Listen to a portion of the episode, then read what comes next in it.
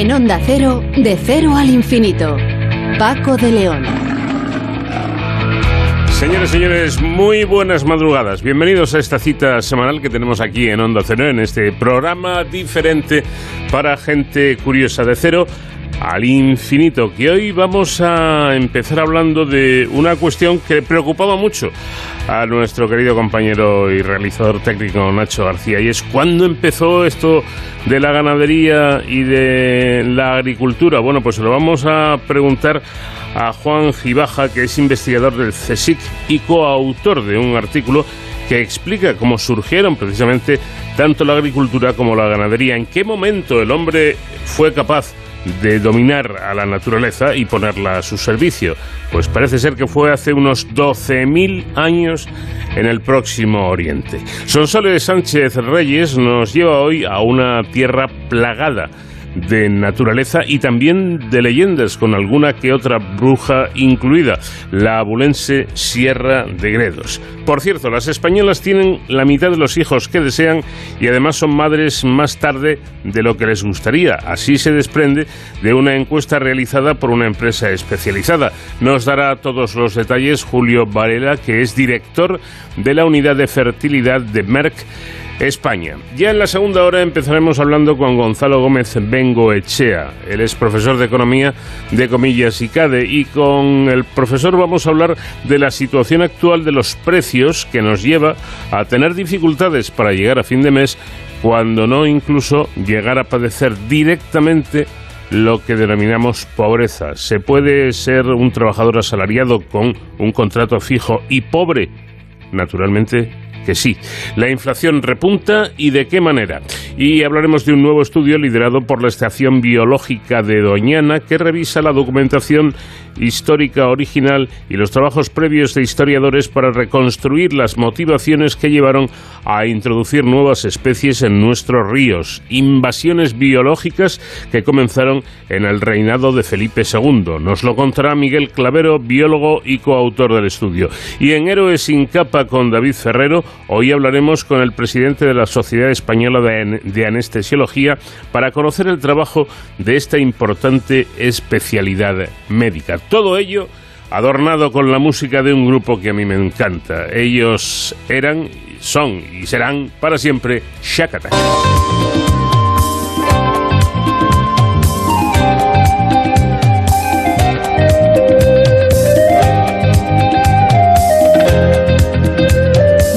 cero al infinito en onda cero.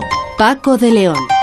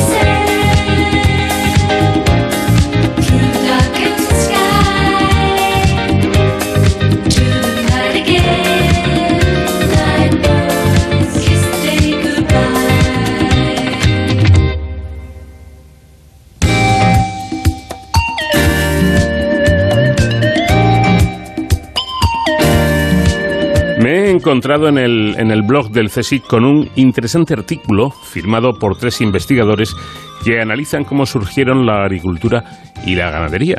Según cuentan, el neolítico fue un periodo clave de cambio para la humanidad. Hace unos 12.000 años, en el próximo Oriente, por primera vez, una sociedad cazadora y recolectora se convirtió en sedentaria basada en la domesticación tanto animal como vegetal. Los cambios que se produjeron en todos los ámbitos fueron tan extraordinarios como irreversibles. Y aunque el desarrollo y la expansión de las comunidades neolíticas duró varios miles de años, el proceso de neolitización fue muy rápido y apareció en momentos distintos en diferentes áreas del mundo de forma independiente. Juan Gibaja es uno de los autores de este artículo. Juan, ¿qué tal? Buenas noches. Hola, ¿qué tal? Buenas noches. Bueno, y este cambio tan, tan interesante, ¿no? Eh, ¿Por qué sucedió? ¿Qué llevó a, aquellas sociedades a dar el salto y convertirse en neolíticas? Bueno, pues esta es la gran pregunta del año, ¿no? Del mes o de la vida para nosotros, ¿no? Es decir, que mm, eh, hay distintas propuestas, pero mm, no hay una única propuesta que, que explique eh, por así decirlo, eh, que ese cambio a la domesticación pasara casi en pocos eh, siglos, por así decirlo, en distintos puntos del, del planeta, ¿no? Lo que es evidente es que nos parece que hay, un, hay diversas, por así decirlo, diversos elementos que pueden estar em, relacionados, que pueden ser desde el clima, un cambio climático, la necesidad de mayor producción, los conocimientos adquiridos, sobre todo de generación en generación. Es decir, que esto no es una cosa espontánea, que, por así decirlo, para que nos entendáis que un día me pongo, mm, pongo una semilla y sale y ya está, ¿no? Es decir, que esto es una observación de la naturaleza durante decenios de años y, el control poco a poco de, esas, de esas eh, plantas y animales que al final domesticamos. Pero creo que no hay una, una, única pregunta, una única respuesta para esa pregunta tan complicada que venimos, venimos intentando explicar hace mucho tiempo. Eh, parece, bueno, hay efectivamente distintas eh, teorías o hipótesis, ¿no? Pero parece que, eh, una de ellas habla de que pudo haber un periodo de, de, hambruna, previo, eh, eso sí no se ha podido documentar, ¿no? Eh, ¿Me repites la pregunta? Porque es que se, he perdido la comunicación. Sí, no, te, decía que distintas teorías o, hipótesis y una de ellas habla de que pudo haber un periodo de hambruna previo, pero no se ha podido documentar. No, claro, la cuestión es la que te decía, ¿no? Es decir, que en qué punto la gente, a partir de esos conocimientos adquiridos, empieza a conocer que, ellos pueden controlar la naturaleza, por así decirlo, y en determinados momentos hay un cambio. Es decir, que tú, ese, por así decirlo, eh, el, poder cazar y recolectar que, te ha servido durante mucho tiempo, tienes que cambiar el chip. Tienes que cambiar porque, eh, evidentemente, o si no te mueres de hambre. Eso puede ser por distintos motivos, es decir, una crisis eh, climática que hace que, determinados animales o así no, no desaparezcan o, que sean mucho más complicados de, adquirir o de cazar o así. Hmm. Otra cosa es si el grupo te crece demasiado. Es decir, que si, que si el nivel demográfico de tu grupo aumenta demasiado y a eso se une una, unas malos, malas, años malos, por así decirlo, pues eh, tienes que buscar una solución.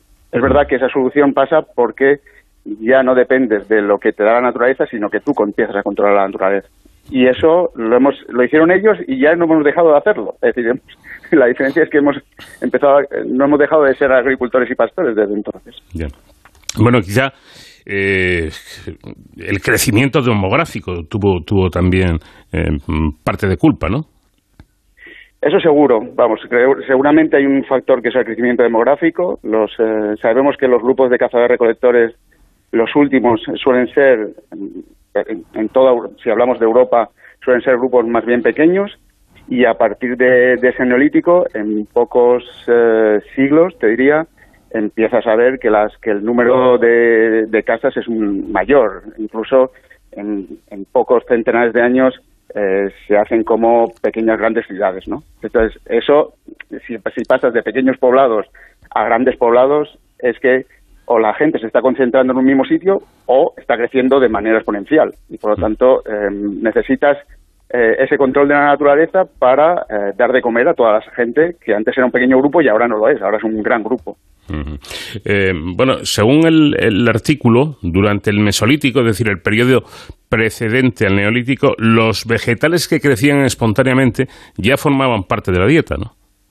Seguro, eso seguro, eso, eso está documentado, y, de los animales también. La única de la cuestión es que cuando tú intervienes en, esa, en, ese crecimiento. Cuando tú intervienes es cuando, por así decirlo, lo domesticamos. Hmm. Entonces, si esa, lo que consiguen es, eh, por así decirlo, es eh, seleccionar aquellas plantas o, sí, aquellas especies eh, que te van a producir mayor cantidad de, por ejemplo, de cereal. Es decir, que si tú tienes una espiga que sabes que te va a dar mucha más cantidad, seleccionas esa espiga que después, al reproducirla, va a dar mayor cantidad. Eso es un conocimiento que van adquiriendo, como he dicho al principio. Por lo tanto, es una observación que ellos van haciendo, pero que ya consumen. Ellos consumen el cereal silvestre, pero poco a poco saben que si selecciono este tipo de cereal con este tipo de espiga que tiene tanta cantidad de granos, si la planto voy a conseguir que me aparezcan ese tipo de espigas con esa cantidad de granos. Por lo tanto, es una observación eh, que, mm, como digo, no es una cosa que aparece pronto, sino que eh, empiezan eh, consumiéndolo y también observándolo hasta que al final lo, lo, cultivan ellos y lo domestican. Lo que sí parece que aparece, y seguramente por primera vez en la historia de la humanidad, es un, sentimiento muy humano, ¿no? El individuo que quiere acumular riqueza, que quiere tener más que el vecino. Esa también es una, otra de las grandes preguntas. Mm, un poco la diferencia entre los entre la mayoría la mayor parte de los cazadores recolectores incluso actuales ¿eh? y los agricultores y pastores es que tú necesitas tener un excedente porque necesitas eh, guardar para el año siguiente.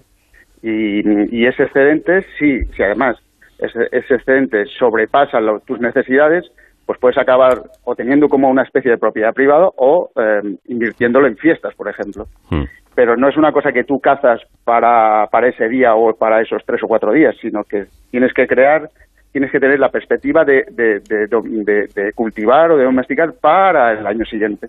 Por eso se crean los excedentes. Y ahí probablemente es el punto quizás que puede ser el detonante quizás de los eh, de, las desigualdades y la propiedad privada, claro.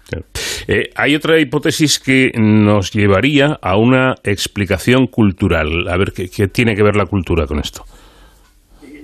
Bueno, es que además de todo lo que está relacionado, más allá con lo que comemos y con lo que mm, el control de esa naturaleza, se está produciendo en ese momento, si queréis, dentro del neolítico, que se le ha llamado la revolución neolítica, es una revolución también del tema de las ideas, ¿no? del tema, todo el tema simbólico. Hmm.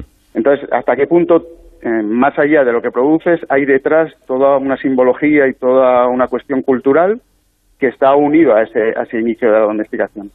Y con esos primeros poblados aparecen, eh, pues por ejemplo, hay un yacimiento que se llama Gobekli Tepe en la zona turca, que es prácticamente un santuario. Entonces, esas, esas cuestiones de simbología que nosotros veíamos casi residualmente en los cazarrecolectores, en los neolíticos es como es una explosión. Entonces, mm. ¿hasta qué punto toda la cuestión cultural y simbólica está unido a toda esa revolución en la domesticación animal y vegetal? Mm. Puedo decir, no es una única respuesta, sino que hay un montón de cosas que están produciéndose más o menos en ese mismo momento. Bueno, lo que está claro es que, en, definitiva, el neolítico fue ante todo un cambio de mentalidad y una, una nueva manera de, ver la naturaleza eh, para llegar incluso a, dominarla, como, como así fue. y por último, hay una tercera hipótesis que tú comentabas un poco de pasada que podría explicar el origen de esta nueva forma de vida. Se trata de una razón climática, ¿no? Sí, hay algunos, eh, eso sí que también lo tenemos un poco, se tiene un poco registrado, eh, todos los cambios climáticos, eh, grandes cambios climáticos y pequeños cambios climáticos que se producen en, la zona mediterránea y en, en algunos momentos eh, está claro que hay, hay, hay periodos como de, de, un cierto frío intenso y una cierta aridez. Hmm. Hay por ejemplo, hay un elemento hacia el, el 8.2 que le llama, que es el 8200 antes del presente, que está vinculado sobre todo con la expansión del neolítico para nosotros, no, no del origen del neolítico, sino también la expansión, que es un momento de frío intenso. Y, y en ese momento las sociedades mesolíticas eh, parece que o desaparecen o, cambian su, localización y al poco tiempo aparecen las neolíticas, ¿no? Entonces, em, el, cambio climático probablemente o, momentos estos de crisis climática debieron también ser importantes en, el, en, ese proceso porque si no, no se entiende. Es decir, eh, hemos, por así decirlo, a veces lo, explicamos muy sencillamente. Hemos sido prácticamente durante nuestra historia de la humanidad, hemos sido siempre cazadores-recolectores. Y en pocos mm, milenios eh, hicimos una gran revolución que fue la neolítica, que, que, hemos heredado y que seguimos siendo neolíticos. ¿no? Pero el cambio climático, o al menos algún tipo de crisis climática mm, es posible que también eh, sucediera. Es decir, que, pudiera, pudiera ser eh, que, la agricultura, que la agricultura fuera una respuesta al cambio climático. Entre otras cosas, sí. Puede ser que eh, es, volvemos a un poco repetitivo, pero tienes, tienes, sabes muy bien qué, qué le pasan a esas plantas y animales y en un momento de crisis eh, utilizas tus conocimientos para que eh, esa crisis no acabe eh, haciéndote que te mueras de hambre. Entonces, ese, el, el, conocimiento acumulado hace que en, ese, en esos momentos digas, oye, pues eh, quizás eh, tenemos que cambiar de estrategia. No, no, no, no es solo cazar y recolectar, tenemos que, que, cambiar de estrategia porque si no, no solo entramos en una crisis climática, entramos en una crisis demográfica y podemos, podemos irnos un poco, podemos, la cosa no puede ir demasiado bien. Eh, agricultura y ganadería siempre fueron parejas juntas, nacieron más o, más o menos a la vez. Sí, la única diferencia, por ejemplo, es em, que los cazadores recolectores ya domesticaron, por ejemplo, al perro. ¿de hmm. acuerdo? Otra cosa es que si se combinan al perro o no. Pero en principio el perro es la domesticación del, lobo y esa es la primera, el primer animal que domestican. Evidentemente los neolíticos son herederos de ellos y eh, cuando empezaron los neolíticos ya, ya, ya, ellos también habían domesticado al perro. ¿no? Hmm. Y prácticamente domestican, eh, nosotros decimos que domestican nuestra dieta mediterránea, ¿no? porque eh, prácticamente domestican a la vez el cerdo, la oveja, la cabra y el buey, y de los las vegetales, pues los cereales, el trigo, la cebada, y el guisante, el haba, y algún otro más, que si te fijas es prácticamente nuestra dieta mediterránea. Claro. Eh, otra cosa que me llama la atención es que imagino que este descubrimiento de la, por así decirlo, de la, de la agricultura y de la ganadería llevaría aparejado un aspecto técnico, que es la utilización y la necesidad de, utilizar determinadas herramientas que tendrían que inventar sobre la marcha. Efectivamente.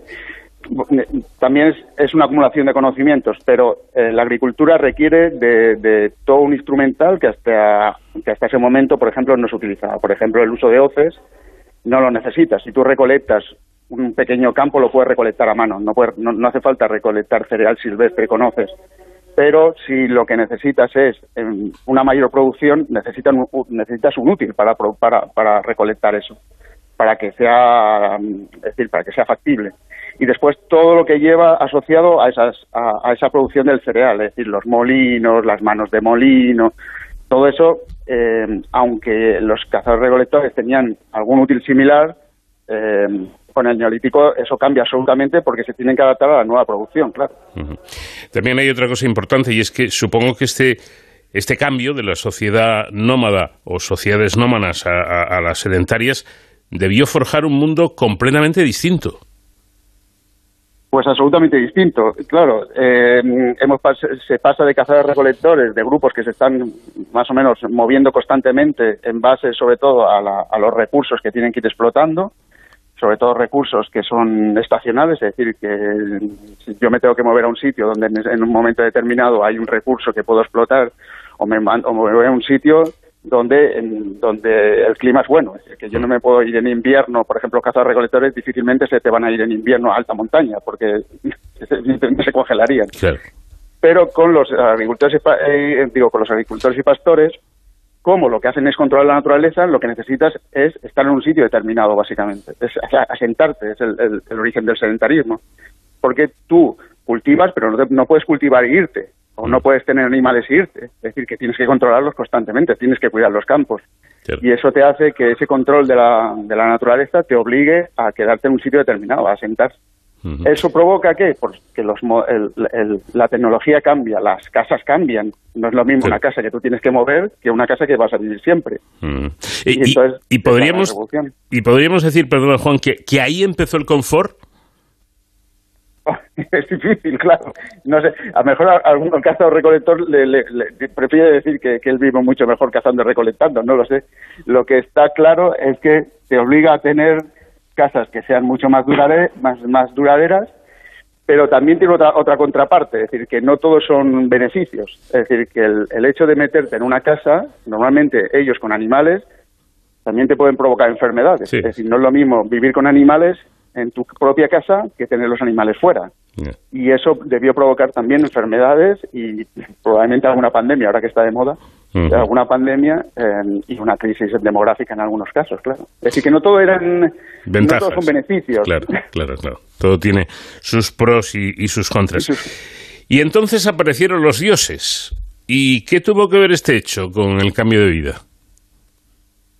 Bueno, es un poco lo que te comentaba, ¿no? Es decir, con el neolítico eh, hay una, gran explosión de toda la parte simbólica, toda esta revolución, por así decirlo, en la parte de la producción, está vinculado también, como decíamos al principio, a un cambio en toda la cuestión simbólica.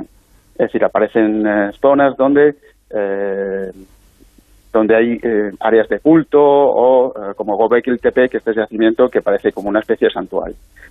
Em, a todo esto también hay una, una gran revolución en la parte, eh, si queréis, eh, funeraria, ¿no? Es decir, en los primeros eh, agricultores y pastores de esta zona de Próximo Oriente, las comunidades seleccionan a, los cráneos de los muertos y los entierran en sus casas, algo que a nosotros nos podría sorprender, pero es como si entierras a tu familia en una zona que, en, en, el que, en la que tú vives.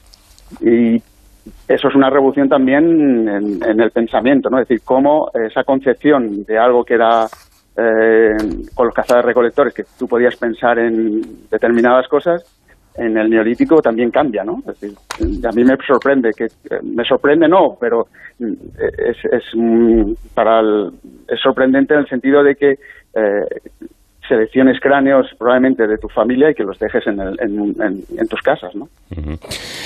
Bueno, y para, para terminar, y aunque sea brevemente, intuyo la respuesta, pero yo te voy a hacer la pregunta por si acaso.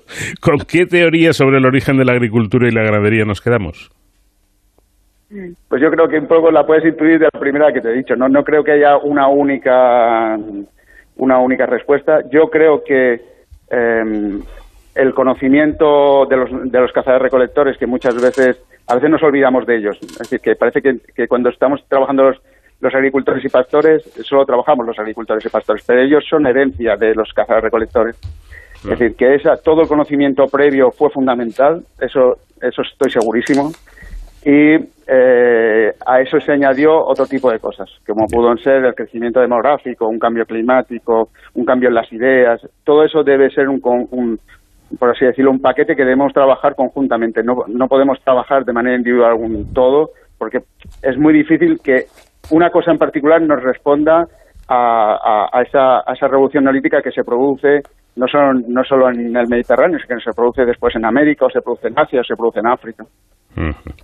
Bueno, pues muy interesante, ¿no? Conocer cuál es el, la génesis, el, la historia en definitiva, cómo aparece eh, en, aquellas sociedades eh, nómadas, de pronto un cambio drástico que se produce precisamente por el descubrimiento de la agricultura y de la, ganadería. Juan Gibaja, investigador del CSICI, coautor de este artículo, muchísimas gracias por habernos atendido. Ah, muchas gracias a vosotros, un placer.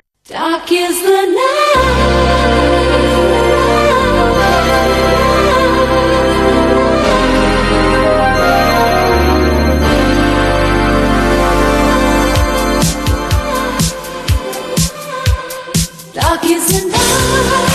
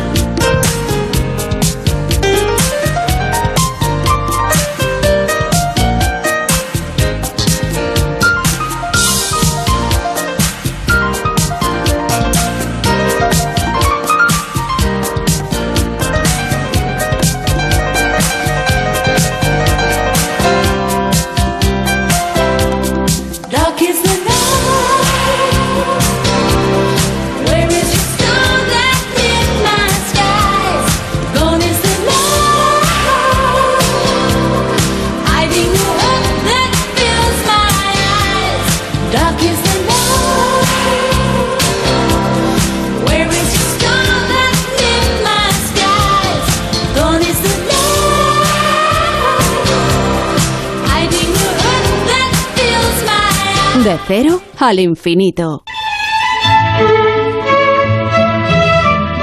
Todos hemos oído hablar del misterioso monstruo del lago Ness en Escocia, pero mucho más cerca tenemos una maravillosa laguna en la provincia de Ávila, situada en el Parque Regional de la Sierra de Gredos, un lugar al que se asocian leyendas que han pasado de manera oral de generación en generación.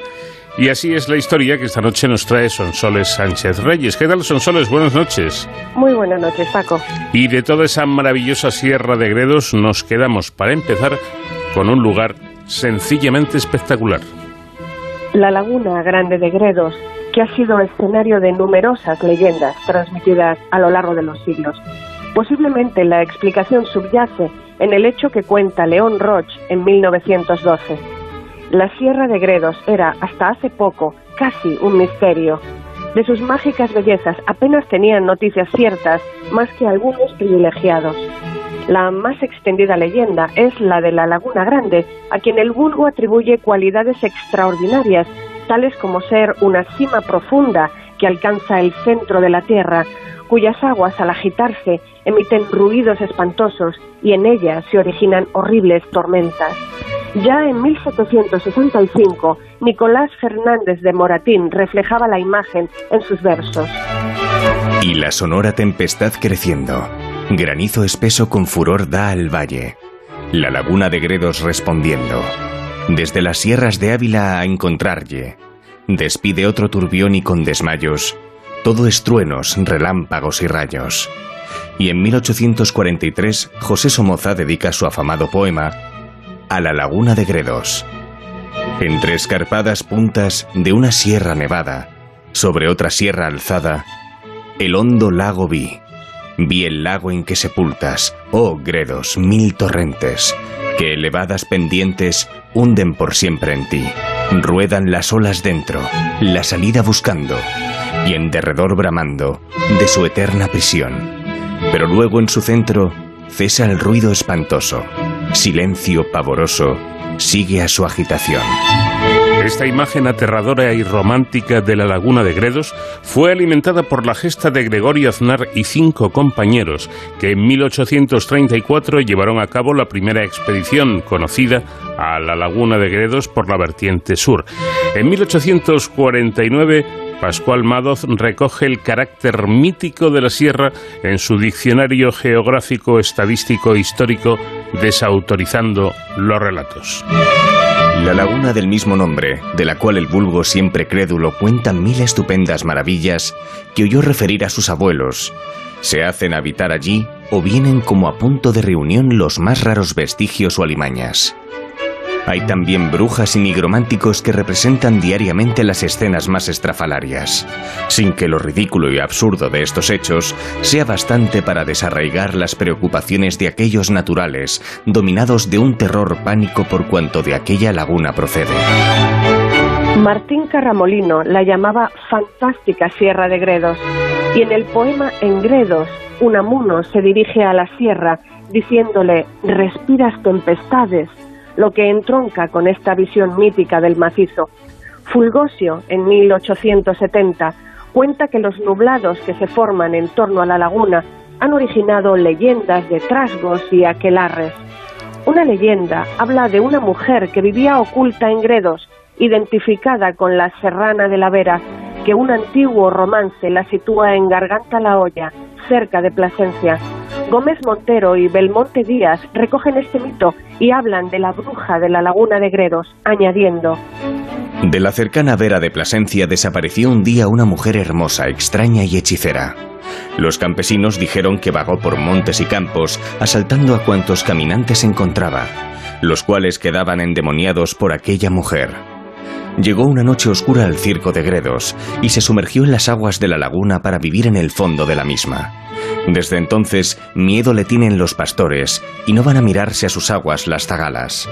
En las noches invernizas exhala sus quejidos y esparce por la sierra sus cruentos maleficios. La leyenda de la Serrana de la Vera, que inspiró obras de Lope de Vega y de Vélez de Guevara, aparece asociada a Gredos en la novela La Dama Errante de Pío Baroja, título con el que inicia su trilogía La Raza. Camilo José Cela también la incluye en judíos, moros y cristianos. En el fondo de las aguas de la laguna, según cuentan, y es lo más probable, habita una bruja que en tiempos fue una alta dama de la Vera de Plasencia, a quien un mal querer hechizó.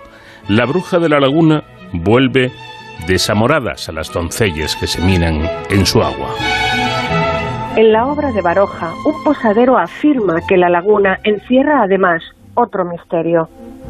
En la parte más alta, en la peña de Almanzor, existía una laguna misteriosa y sin fondo, en cuyas aguas moraban unos animales tan terribles que si caía un buey lo devoraban inmediatamente y no dejaban de él más que los bofes, que sobrenadaban en la superficie del lago. Sin embargo, el personaje del primo Venancio, un geólogo defensor del método científico, sin hacer caso llega a bañarse en la laguna. Aquel sonriente destructor de leyendas que se había bañado en la laguna de Gredos y buceado en sus aguas sin pescar ni el terrible monstruo, ni la más modesta ondina, ni aun siquiera un ligero catarro. Ciro Bayo, en su viaje romancesco titulado El peregrino entretenido, precursor de judíos, moros y cristianos, asocia las brujas de Gredos con San Pedro de Alcántara.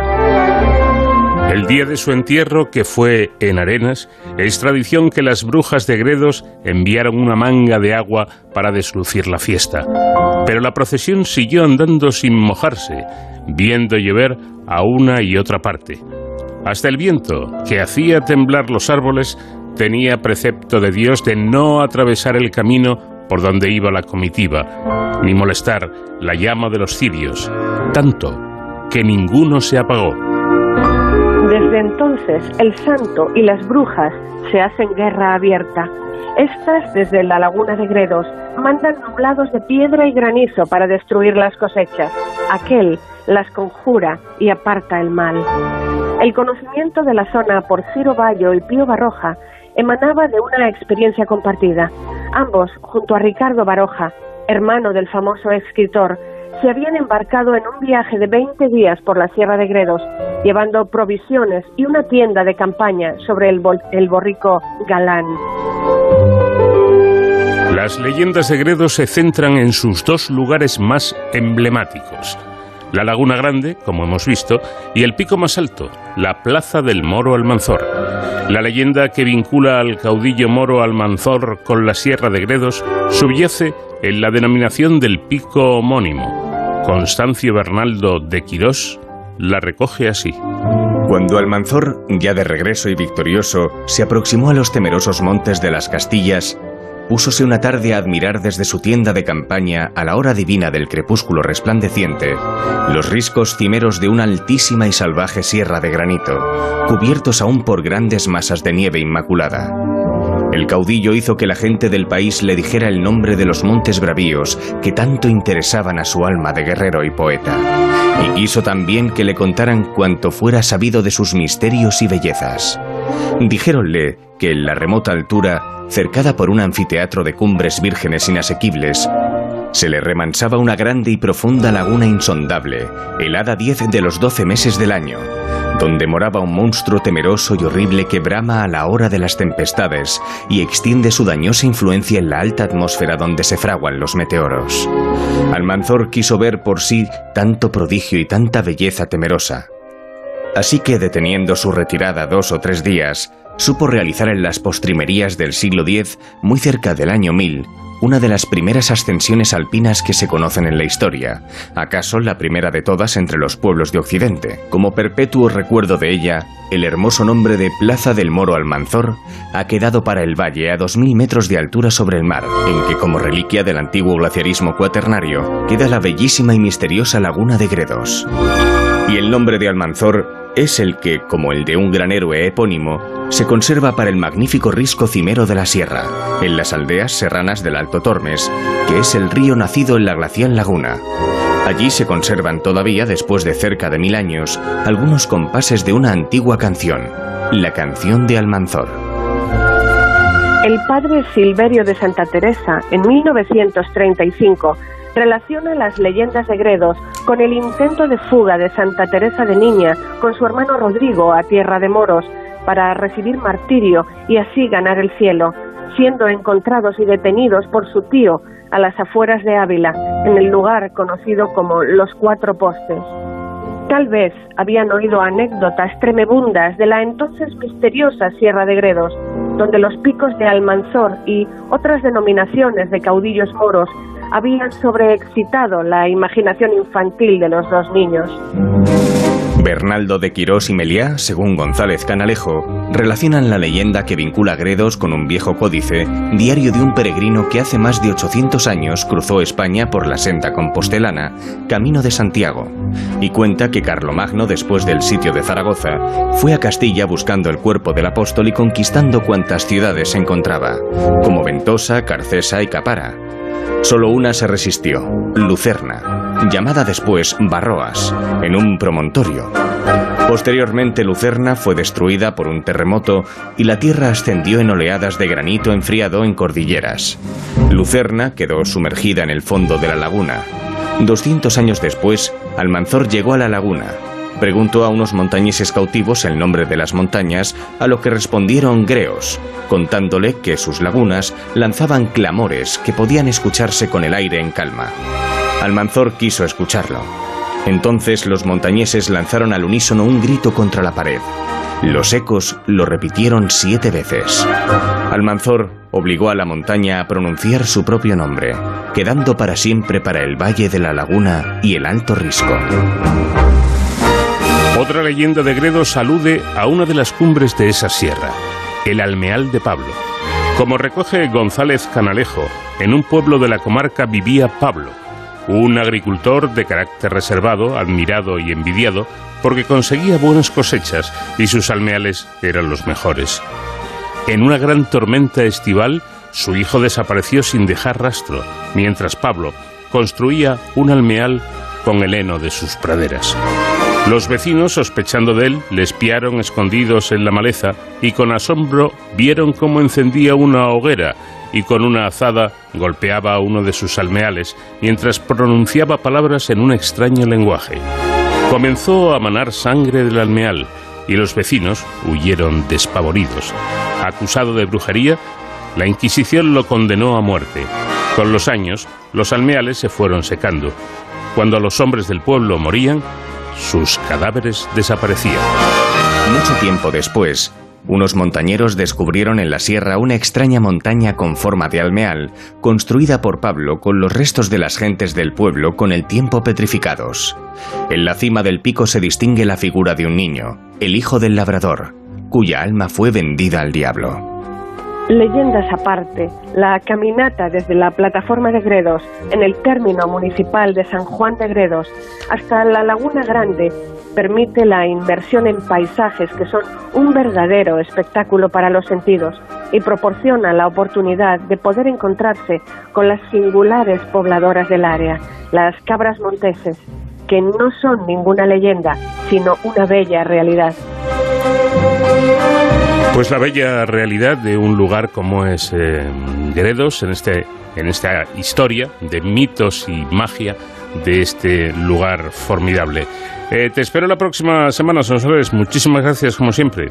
Aquí estaré, Paco. Un abrazo muy fuerte y gracias a ti.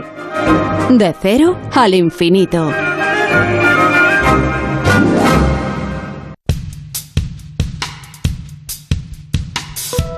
Las españolas tienen la mitad de los hijos que desean y son madres después de los 30 años, más tarde de lo que les gustaría en realidad. Con motivo del Día Mundial de la Fertilidad, se ha dado a conocer, se han dado a conocer los resultados de la encuesta Merck fertilidad en España, deseos y realidad. Es importante destacar que más de la mitad de las mujeres entre los 35 y los 39 años aún contempla la maternidad entre sus planes de futuro, a pesar de que la fertilidad, según los expertos, decrece a partir de esas edades precisamente. Julio Varela es director de la unidad de fertilidad de la compañía Merck España. ¿Qué tal, Julio? Buenas noches. Buenas noches, Paco, ¿cómo estás? Bueno, ¿por qué, por qué tenemos eh, menos, eh, menos hijos o, retrasamos eh, el hecho de la maternidad?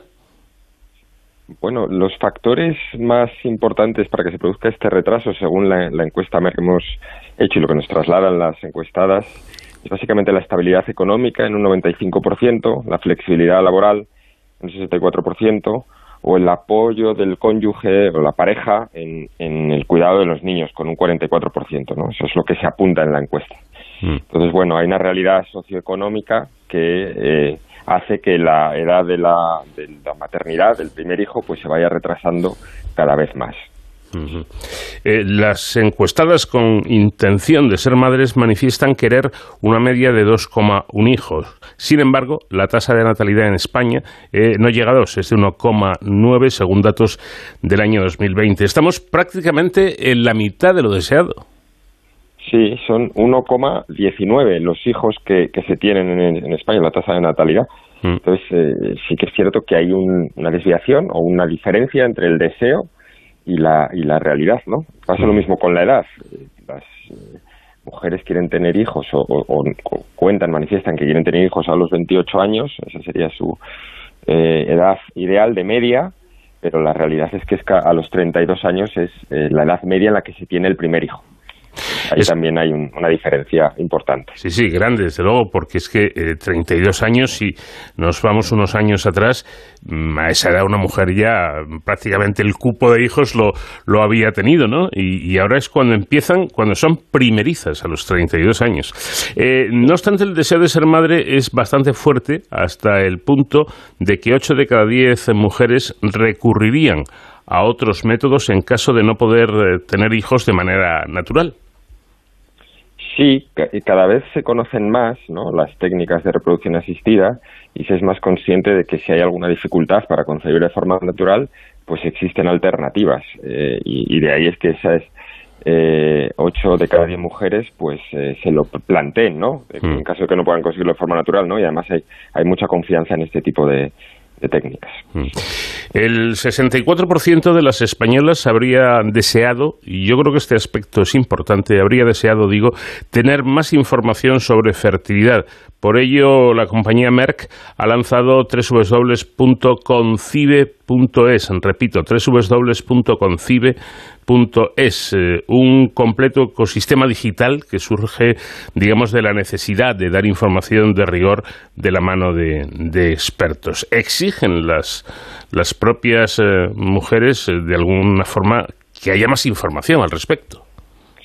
Sí, por un lado hay un desconocimiento y, por otro lado se es consciente, o sea, cuando se, se, se pone esto de manifiesto, pues se, se, traslada que es importante tener esta información o que se hubiera le hubiera gustado tener esta información de, de antemano, ¿no? Y, de ahí ese 6 de cada 10 que indicas, ¿no? Mm. O sea, hay, hay, hay poca información en, muchas mujeres, mujeres jóvenes, mujeres ya de, de, más edad, estando en, en, edad fértil, y eso es una de las razones, yo creo, también por las que tenemos esos datos, ¿no? Porque no se es consciente de la, de la naturaleza la, de la reproducción, ¿no? Y por lo tanto, pues no se toman decisiones conscientes muchas veces y cuando se quiere tomar esa decisión de ir a la maternidad, pues estamos en un punto vital que es más complejo, ¿no? Es más complejo concebir. Y por eso concibe, pues eh, es eh, el ecosistema digital que, que planteamos desde Merck y que aportamos a la sociedad y a estas mujeres en el que con ayuda de profesionales, evidentemente, porque ellos son los que conocen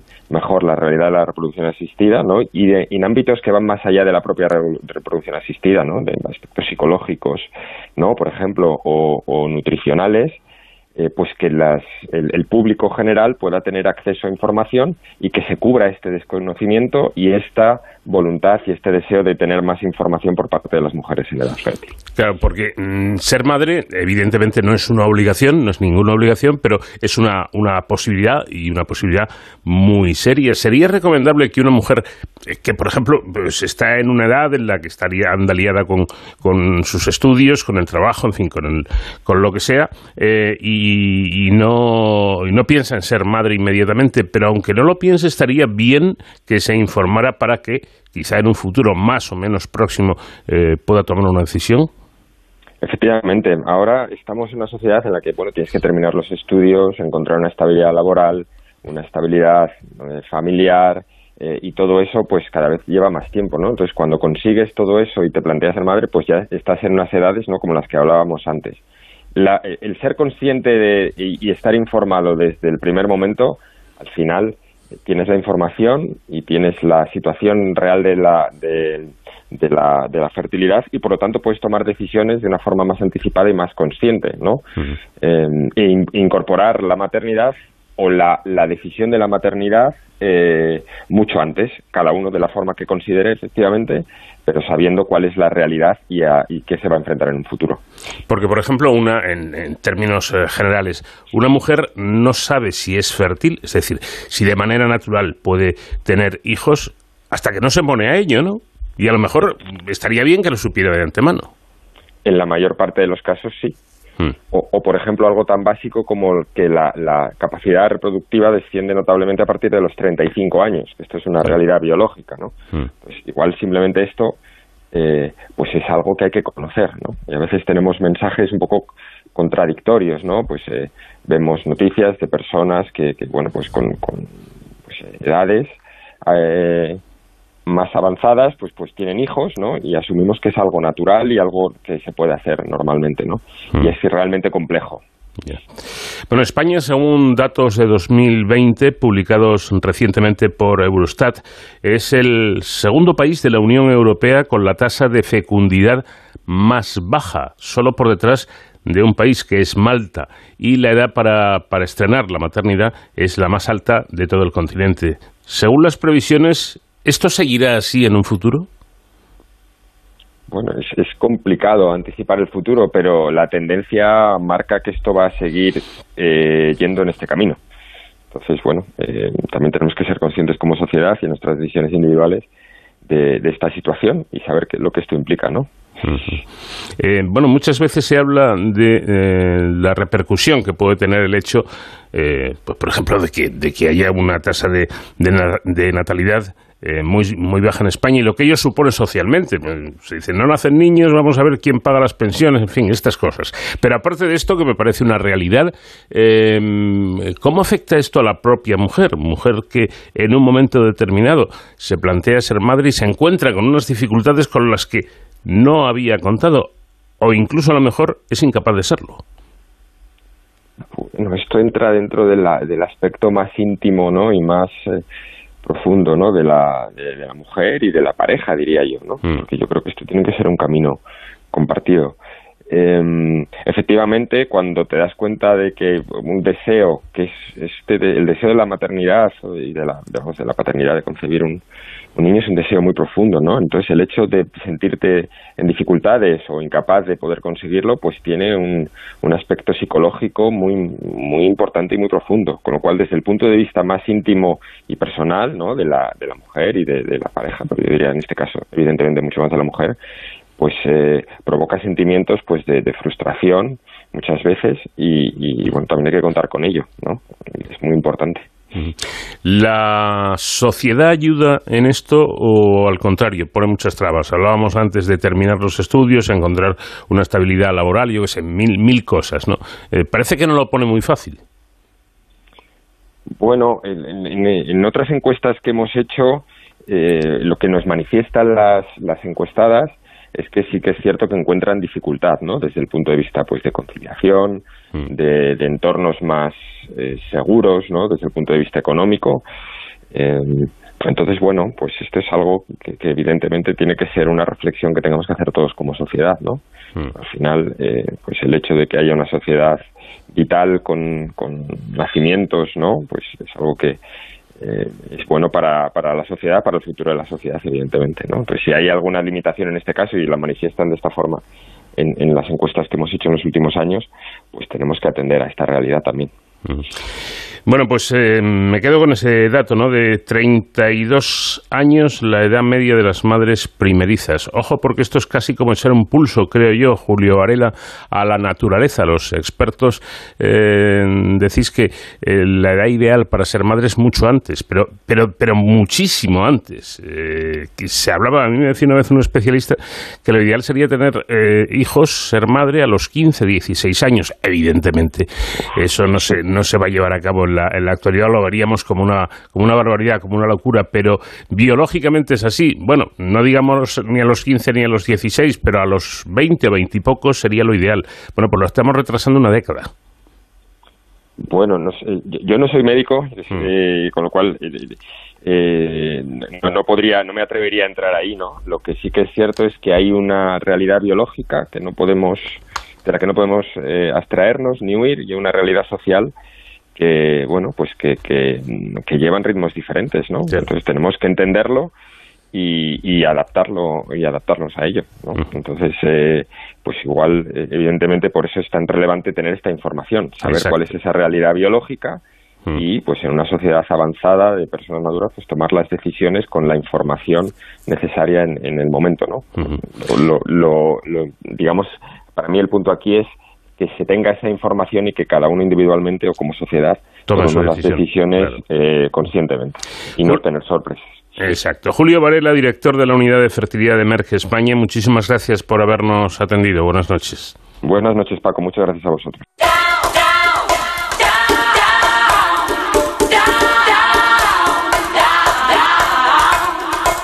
Cedemos ya el testigo a nuestros compañeros de los servicios informativos y después seguiremos aquí en De Cero al Infinito porque todavía nos queda mucho por contarles.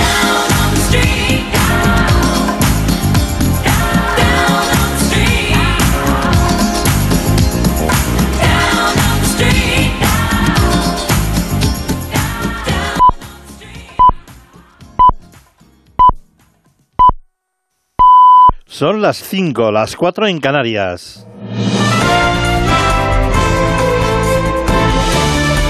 Noticias en Onda Cero. Hola, buenas noches. La expresidenta transitoria de Bolivia, Janine Añez, ha sido condenada a 10 años de cárcel por incumplimiento de deberes y resoluciones contrarias a la Constitución, cuando se unió el poder en 2019 en medio de una crisis social y política. El Tribunal Primero de Sentencia de La Paz ha determinado que Áñez cumple condena en la cárcel de Miraflores, en la que está detenida de manera preventiva desde hace más de un año. Cambiamos de asunto y les contamos que el presidente del Gobierno, Pedro Sánchez, ha presentado este viernes el Plan Estratégico Nacional para la Reducción de la Obesidad Infantil 2022-2030, cuyo objetivo principal es reducir la incidencia de esta enfermedad en un 25% en la próxima década. Con todos los datos, Francisco Paniagua. Un plan estratégico con más de 200 medidas que van desde promover más ejercicio físico de los niños, abriendo incluso los patios de los colegios, a un mejor acceso a comedores escolares para que todas las familias, también las más vulnerables, tengan acceso a alimentos más sanos, porque el propio presidente del Gobierno reconoce que la inflación aleja de estos alimentos a muchas familias por los precios y de hecho la obesidad se da solo en el 10% de las familias con recursos y en el 24%, más del doble, en las más vulnerables. La obesidad se ha convertido en uno de los mayores problemas sociales y de salud del siglo XXI. Eh, el número de niñas, eh, niños y también quisiera incorporar a los adolescentes ¿no? con sobrepeso en, el mundo, lo ha dicho antes eh, María, pues supera los 340 millones de personas en el mundo. En estas últimas dos décadas, además, se ha duplicado. La directora de la OMS en España, María Neira, afirma que lo que se busca con este plan estratégico hasta 2030 es facilitar que los niños crezcan más sanos. Uno de cada tres. Uno de cada tres niños de 6 a 9 años en Europa tiene sobrepeso, obesidad infantil. Si esto no nos da una pista de que nuestra sociedad tiene algunos desarreglos que hay que ajustar, no sé qué otra señal necesitamos para ponernos en marcha. Efectivamente, la Organización Mundial de la Salud considera la obesidad y el sobrepeso infantil la epidemia del siglo XXI. Y es que los datos hablan por sí solos. Estas cifras de Europa son además especialmente preocupantes en los países mediterráneos. Hay tramos de edad de 6 a 9 años con el 40% de los niños con sobrepeso o con obesidad. La campaña para las elecciones andaluzas del 19 de junio llega a su último fin de semana, en el que se van a volcar los líderes nacionales para apoyar a sus candidatos. Hoy estarán presentes en la campaña Pedro Sánchez, Alberto Núñez Feijó, Yolanda Díaz y Gione Belarra y también Santiago Abascal, que van a respaldar a sus respectivos candidatos. Ayer, el candidato del Partido Popular, Moreno Bonilla, tuvo acto en Almería. Onda Cero, Fran Fernández. El presidente de la Junta y candidato del PP, Juanma Moreno, se ha comprometido a llevar a cabo la gran revolución hídrica de Andalucía. Promete seguir ejecutando obras de depuración que no asume el gobierno estatal y apuesta por el uso de sistemas terciarios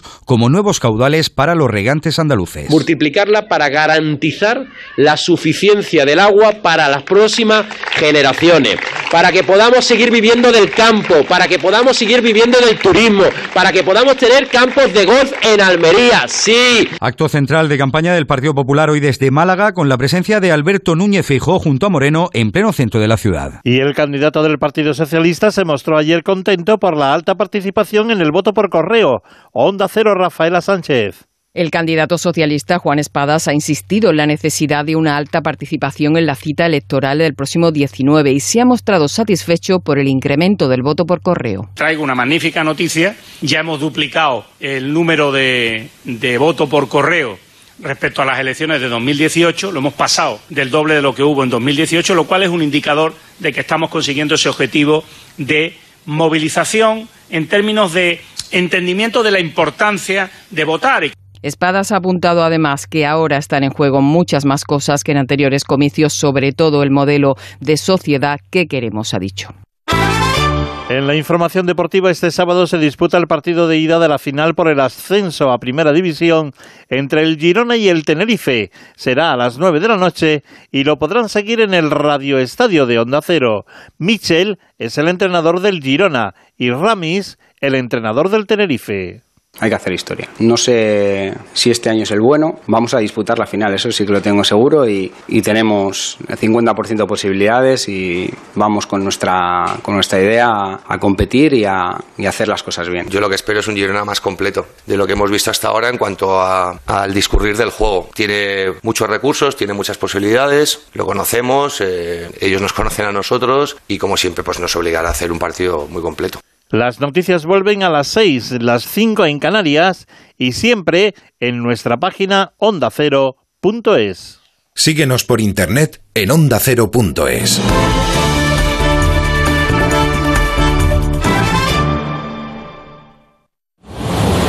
Este sábado jugamos el primer billete de primera para el tren de Radio Estadio.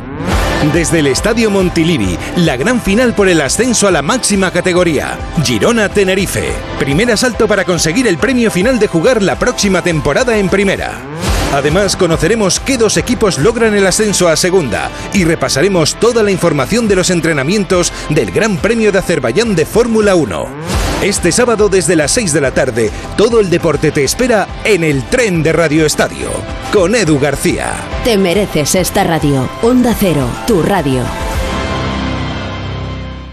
Como el perro y el gato. Carlos, ¿los gatos se enfadan? ¿O ¿Por qué los animales comen plantas? En la terraza han decidido hacer sus cacas. ¿Qué podemos Carlos Rodríguez resuelve todas tus dudas sobre tu mascota. Si hay conflicto, lo que no debes hacer es que estén juntos. no debemos de dar nunca ningún alimento que tenga proteína animal cruda. Que el perro se coma las cacas de un gato es desgraciadamente habitual. Como el perro y el gato. Sábados a las 3 de la tarde, domingos a las 2 y media y siempre que quieras en la app y en la web web de Onda Cero, patrocinado por Menforsan, los especialistas en cuidados, higiene y cosmética natural para las mascotas. Te mereces esta radio. Onda Cero, tu radio.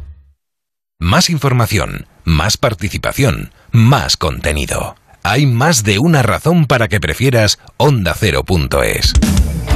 En Onda Cero.es tienes la radio en directo, la actualidad y las noticias al momento. Y por supuesto, lo mejor y más destacado de cada programa, para que puedas escucharlo donde y cuando quieras. Onda Cero.es, más y mejor.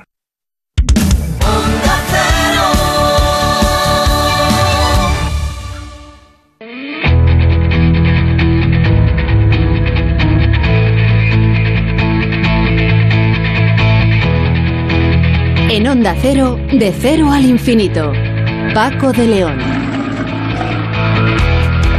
Ya en nuestra segunda hora de programa, en este tiempo de radio, que ya saben, pueden escuchar cuando ustedes elijan, cuando quieran, a través de nuestro podcast, que encontrarán en la página web www.ondacero.es. Buscan programas y en programas este de cero al infinito. Vamos a empezar hablando con Gonzalo Gómez Bengoechea, profesor de Economía de, Comillas y CADE, y con él vamos a hablar de la situación actual de los precios que nos lleva a tener dificultades, a muchas personas tener dificultades para llegar a fin de mes, cuando no incluso llegar a padecer directamente pobreza, sí, gente con contrato, con trabajo, que padece pobreza. La inflación repunta y de qué manera además lo está haciendo.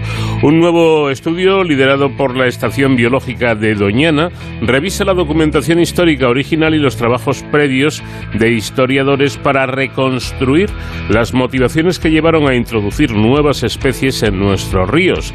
En definitiva, fueron invasiones biológicas que comenzaron durante el reinado de Felipe II. Nos lo va a contar Miguel Clavero, biólogo y coautor del estudio. Y en Héroes sin capa con David Ferrero, hoy hablaremos con el presidente de la Sociedad Española de Anestesiología para tratar de conocer un poco más el trabajo de esta importante especialidad médica. Y por supuesto, con Nacho García en la realización técnica seguiremos disfrutando de nuestro grupo invitado musical esta semana. Ellos son Shack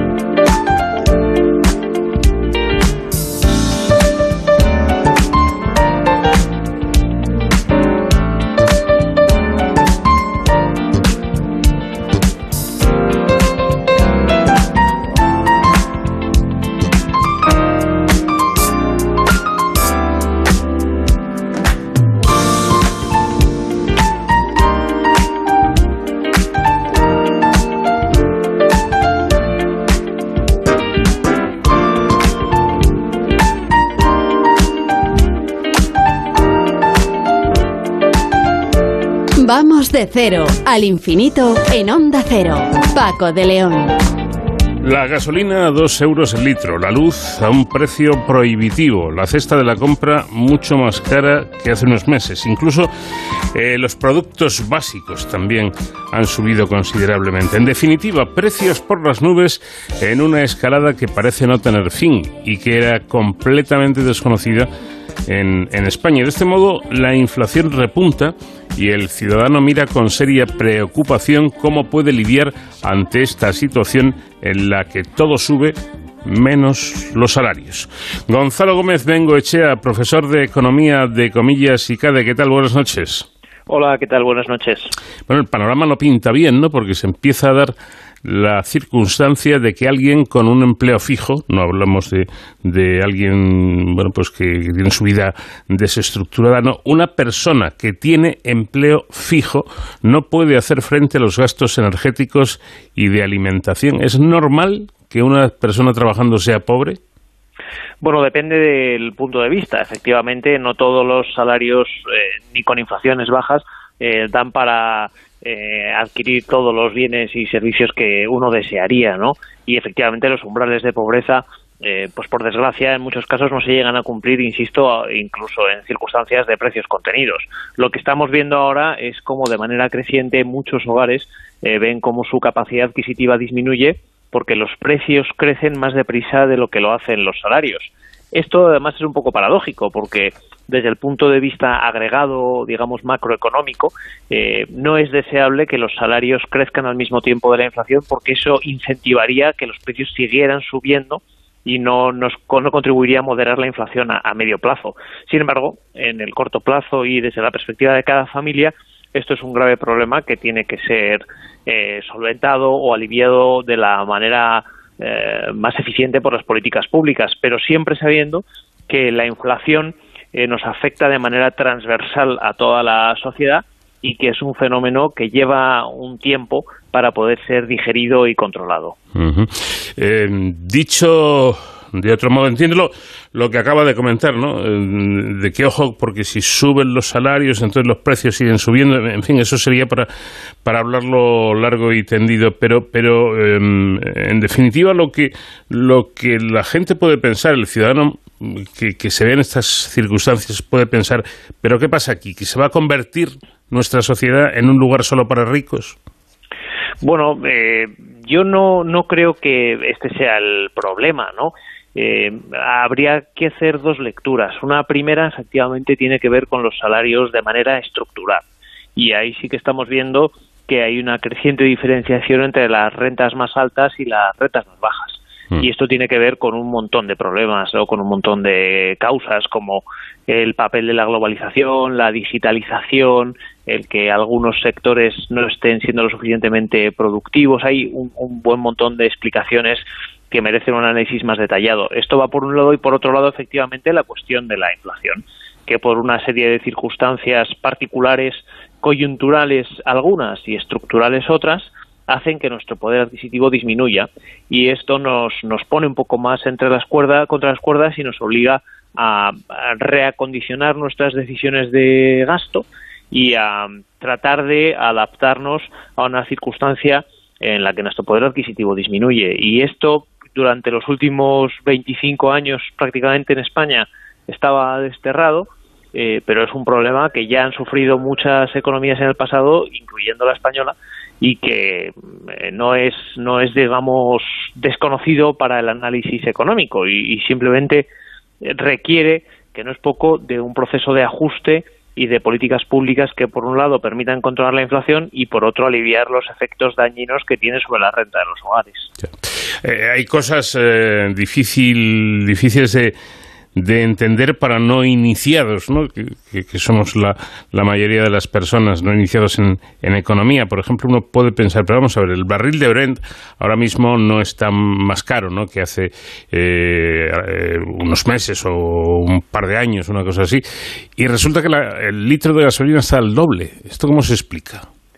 Bueno, hay factores que, que, que están entre medias de todo esto, ¿no? Porque una cosa es que el barril de Brent en origen tenga un determinado precio y otra cosa es que el producto final refinado en la gasolinera del lado de casa tenga un precio más alto. Y hay un montón de explicaciones, algunas tributarias, pero otras tienen que ver con eh, la logística, ¿no? que también está afectando a los precios de otro buen montón de productos en nuestro entorno. Eh, estamos viendo cómo traer un producto desde Asia hasta Europa es cada vez más caro eh, estamos viendo cómo los costes de transporte aumentan, estamos viendo cómo la disponibilidad de recursos eh, marítimos para eh, acercarlos lo hace de igual manera y estamos viendo cómo muchos de, los de las materias primas se ven afectadas por los movimientos derivados de los mercados financieros y de las tensiones que provoca la, la crisis ucraniana. ¿no? todos estos problemas son difíciles de comprender pero son consecuencia de un entorno global que se está adaptando a dos circunstancias. El mundo post-COVID eh, y eh, la, perdón, la invasión Rusia de, rusa de Ucrania, que, aumenta la incertidumbre y que incrementa eh, los precios de otro buen montón de productos. Pero digamos que la, la concatenación de factores coyunturales puntuales con tendencias que vienen de antes de la crisis del COVID eh, eh, genera, genera una situación de incremento de los precios y algunos de estos factores van a irse moderando. Esperemos eh, que la crisis de Ucrania, por ejemplo, se solucione a no mucho tardar, pero otros factores tienen que ver con la transformación de nuestras economías a economías más verdes. Hmm. esa transformación supone un incremento de los costes asociados a la producción energética y que los precios eh, que eh, se conforman al final con eh, los costes de producción de esos productos que compramos, pues que suban.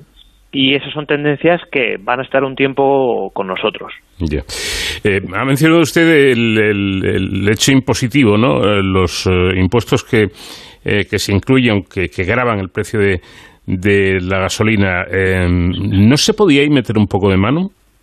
Bueno, es una es una pregunta interesante, ¿no? Sí que sí que puede haber margen eh, para una reducción fiscal, eh, pero eh, hay, que, hay que tener en cuenta dos cosas. Primero, que el Estado está fuertemente endeudado y que cualquier reducción eh, fiscal eh, generalizada podría hacer que la recaudación tributaria cayera y que, por tanto, las dificultades de financiación del Estado aumentaran. Y segundo, una reducción fiscal podría aliviar los precios transitoria o, o, parcialmente, ¿no? Pero el incremento de los precios de los eh, productos energéticos es eh, lo suficientemente acelerado y lo suficientemente fuerte como para que eh, dentro de una reducción fiscal que uno calificaría de razonable o equilibrada, pues al final el bolsillo del ciudadano lo notará solo parcialmente. Qué bienvenido sería, es decir, que, que si cualquier alivio es necesario y contribuiría a, que llegáramos un poco mejor a, fin de mes. Pero el problema de fondo seguiría existiendo. Eh, ¿Habría alguna, alguna forma, alguna manera de que esta subida de, de precios, de que esta inflación en definitiva afecte lo menos posible a los más vulnerables? El problema de la inflación es que, por ejemplo, cuando tuvimos la crisis financiera de 2009, 2012, eh, esto eh, golpeó más a algunos sectores y a algunos ciudadanos que a otros. Eh, si uno tenía salario y no perdió su trabajo, tuvo esa suerte, entre comillas, no notó la crisis. Mantuvo sus ingresos, mantuvo su capacidad adquisitiva. Es más, algunos precios, de hecho, cayeron de manera notable y muchos ciudadanos vieron cómo su capacidad adquisitiva aumentaba en esos, en esos días, ¿no?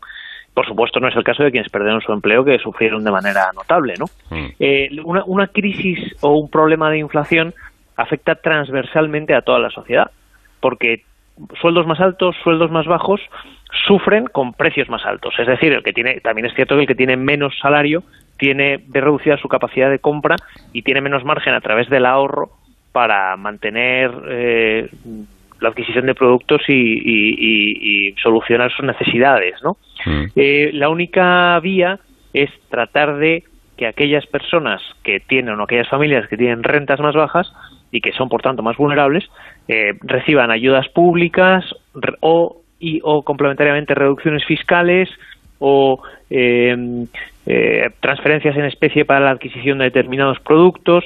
Por supuesto, esos son los primeros que deben ser protegidos por las políticas públicas para que no sufran el incremento de los precios. Pero es conveniente recordar que la inflación es un proceso de empobrecimiento generalizado de una sociedad. Claro. Sin embargo, yo creo, a mi juicio, ¿eh? a mi modesto es entender eh, que estamos en una situación rara, ¿no? Por un lado, todo esto que estamos comentando, que es evidente, pero la semana pasada leía yo cómo se ha disparado la venta de vivienda nueva y cómo se está disparando, entre comillas, la concesión de hipotecas por parte de las entidades bancarias. ¿Qué ocurre? Eh, bueno, estamos en un contexto en el que los tipos de interés están en cercanos a cero y la inflación está en el 7%. Hmm. Esto quiere decir que si uno tiene su dinero en el banco, eh, pierde solamente un, por tenerlo en el banco un 7% de, de, de, de, capacidad de compra, ¿no? De ese dinero cada día vale menos y cada día compra menos. Hmm. Dado que la rentabilidad eh, de las inversiones en, renta variable o en renta fija es muy bajita precisamente por estar vinculada a los tipos de interés, esto provoca lo que se llama la existencia de tipos de interés reales negativos. Esto quiere decir que la inflación es más alta que las rentabilidades y que por tanto los ahorradores perdemos dinero si tenemos el, nuestros ahorros mm, no invertidos en algo que rente más del 7%, que es la inflación.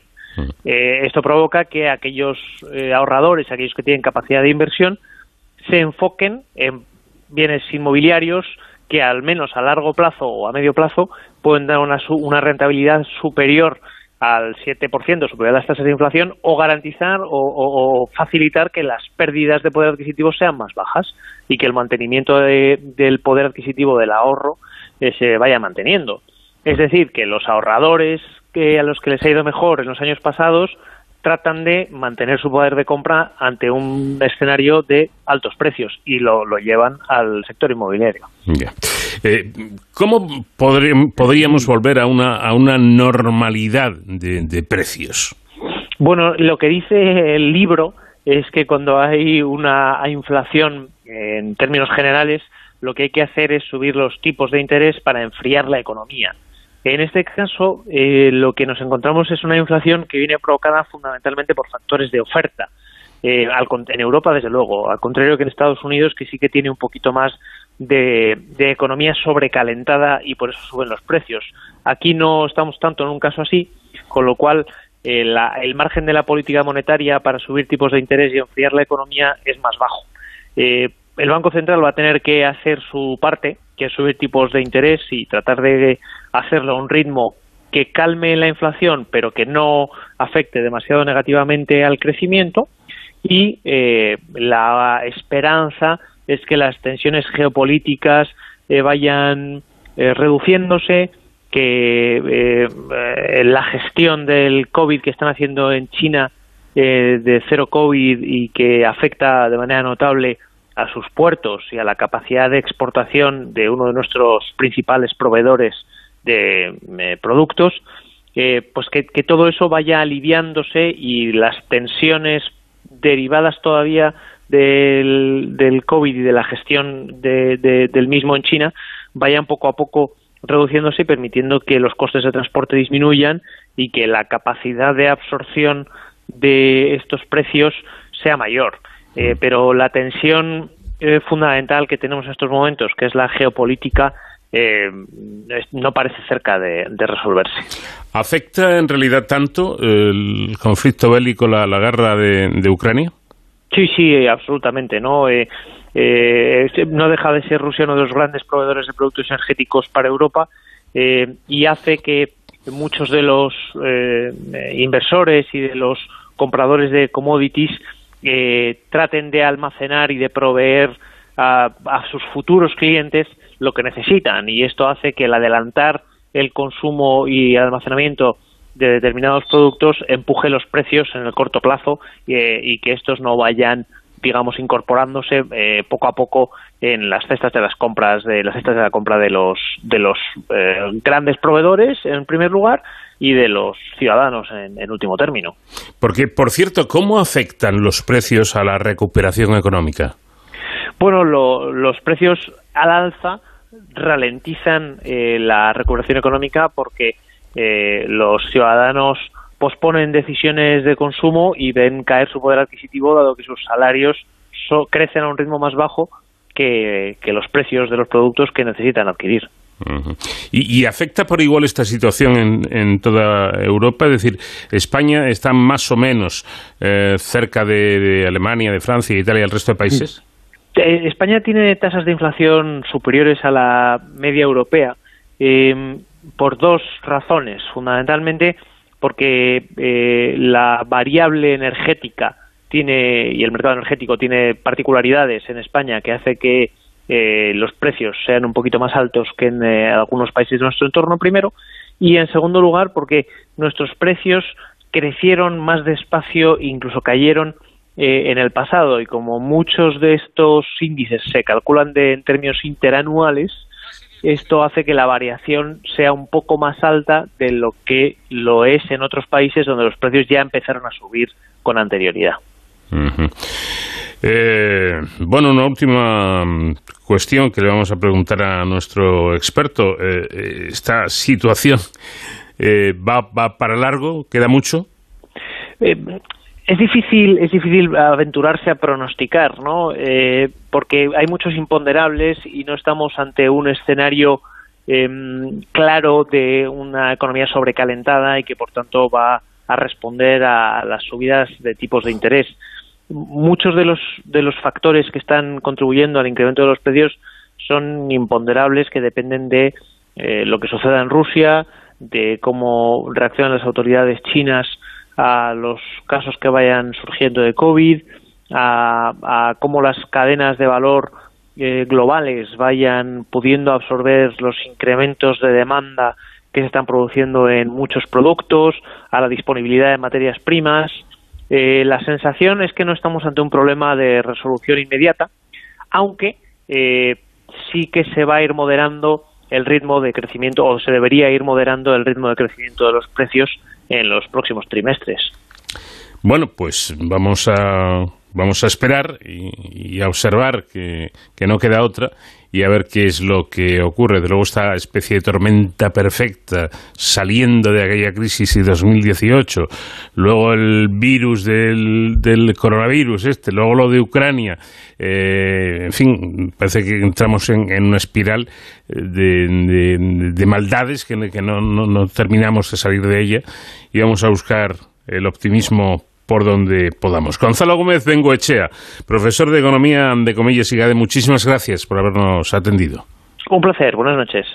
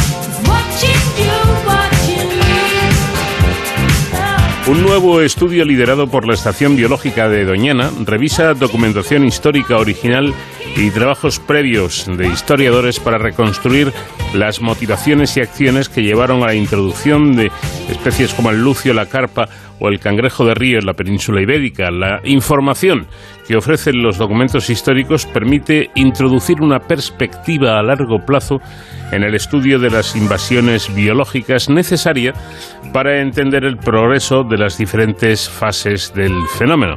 Bueno, las invasiones biológicas son un importante motor del cambio global y tienen su inicio en la introducción de organismos en lugares en los que estos no existían. Con el aumento y la aceleración del transporte por todo el mundo, perdón, la introducción de especies no ha dejado de crecer, pero eso no debe hacernos creer que las introducciones sean un fenómeno moderno. En realidad, se han producido desde hace milenios, según afirma Miguel Clavero, que es investigador de la Estación Biológica de Doñana y autor del estudio. Profesor, ¿qué tal? Buenas noches. Buenas noches. Bueno, ¿de cuándo, ¿de cuándo datan las primeras introducciones de especies? Bueno, no sabría decirte las primeras introducciones de especies, pero eh, el, el, los seres humanos han estado llevando especies animales consigo, pues diría como mínimo desde que empezaron a domesticarlas y los primeros serían los, los primeros perros de, a partir de lobos domesticados que ya se moverían la gente con ellos hace 30.000 años, por supuesto todos los cultivos en los últimos 10.000 años en diferentes lugares del mundo y bueno, se han ido moviendo especies por, por motivos diferentes, para comer, por prestigio, como, como cultivo y allí donde han ido las poblaciones humanas que tenían eso una clase dirigente que requería prestigio, tenían un grupo, se alimentaban de algunos animales, de algunas plantas, pues las movían con ellos. Mm. En el caso del rey Felipe II, parece que fue el hecho de quedar prendado de la jardinería centroeuropea y esto le llevó a incorporar muchos de sus usos en los exteriores de, de los sitios reales, si no me equivoco. Sí, eso, eh, eh, fue a partir, supuestamente, según hemos podido reconstruir así, o, entender por la literatura histórica, eh, quedó eh, maravillado por, por, los jardines eh, europeos, tanto italianos como centroeuropeos, y a, la, y, a, y a, su llegada, a su vuelta a España, después de un viaje muy largo que hizo eh, a final de la década de los 40, principios de los 50 del siglo XVI, pues quiso incorporar esos usos en los exteriores de los sitios reales y bueno, eso implicaba muchas modificaciones, como por ejemplo se eliminaron todas las plantas de fruto y se utilizaron prácticamente solamente plantas de adorno, que eso era un cambio gigantesco con lo que eran los jardines españoles, y para, para poder hacer eso y para también construir los estanques para peces y para aves que se utilizaban en Centro Europa, pues se trajo jardineros y profesionales de, de, del continente, sobre todo de Países Bajos. Mm.